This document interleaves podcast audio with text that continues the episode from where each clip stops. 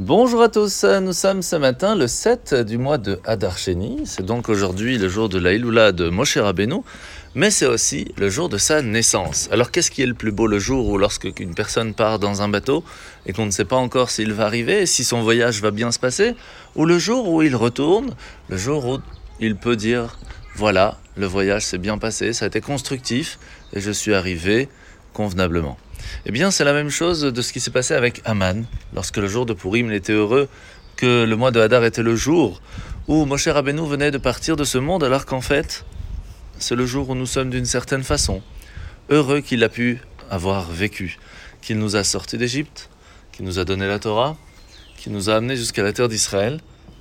Et le jour où il part, c'est le jour où son but final a été accompli. Et c'est donc un jour, en fin de compte, de joie qui va se transformer, puisque le jour de Purim était un jour où tout le monde avait très peur. Et pourtant, Baruch Hashem, nous en fêtons cette fête de Purim tous les ans, car tout s'est transformé, tout a changé. Alors aujourd'hui, nous sommes dans le Tanya, dans le chapitre 36. L'Anmor Zaken va aujourd'hui nous ramener une phrase assez intéressante des sages qui nous dit que Hachem, lorsqu'il a construit tout ce qu'il a construit, l'espace, les mondes spirituels, les anges, il va construire et créer un monde dont nous vivons ici-bas. Un monde de mensonges, un monde d'obscurité, un monde difficile à vivre, tout ce qui est spirituel, tout ce qui est bon. Un monde où on doit se battre continuellement pour faire ce qu'il faut. Et pourtant, c'est ici qu'Hachem a envie de vivre. Et donc même si oui, malgré tout ce que l'on peut faire, malgré tous les efforts que l'on peut faire, ça ne va pas faire de grands changements vers Dieu. C'est pas parce que on va allumer une bougie ou mettre les tefillin que dans les cieux tout va changer. Mais en fait, si, parce que Hachem a envie que dans ce monde obscur, la lumière existe. Il veut que grâce à tous ces mitzvot, tous ces commandements, toutes ces bonnes actions que l'on fait, qu'il nous a transmis, qu'il nous a donné, cela puisse nous faire à nous un changement que l'on puisse vivre dans le bonheur, que l'on puisse trouver le chemin de la vie.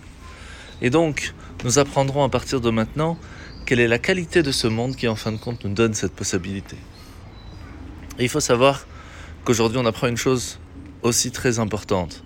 C'est que partout où l'on marche, la terre va se réveiller un jour et nous dire Qui t'a permis de marcher sur moi? Et lorsqu'on lui dira Mais rappelle-toi, nous avons dit un petit mot de Torah, nous avons récité une Mishnah, nous avons fait un Teilim. Alors elle pourra dire oui, cela a servi alors que tu es venu sur terre, parce que tu y as amené de la lumière. La mitzvah de ce matin, c'est la mitzvah négative numéro 253. C'est l'interdiction, comme on a appris hier, de faire du mal à une personne, que ce soit en le trompant lorsqu'on a fait un achat ou une vente, ça peut être en lui parlant et en le blessant, mais une mitzvah de plus a été rajoutée pour les personnes converties. Ce qui fait qu'une personne qui va faire du mal, quel que soit le, le, le, dégât qu'une personne peut faire à une personne convertie, elle va donc transgresser deux mitzvot. La première de ne pas tromper, de ne pas faire du mal, mais aussi de ne pas le faire à un converti. La paracha de la semaine, nous sommes donc paracha de Vaikra. Après avoir enseigné à Moshe tous les rituels de, de l'Holocauste, des sacrifices, etc., aujourd'hui nous allons apprendre le sacrifice expiatoire, le fait de demander pardon mais sur quoi Sur les fautes involontaires? Et là, la question se pose, si ce n'était pas volontaire, pourquoi demander pardon?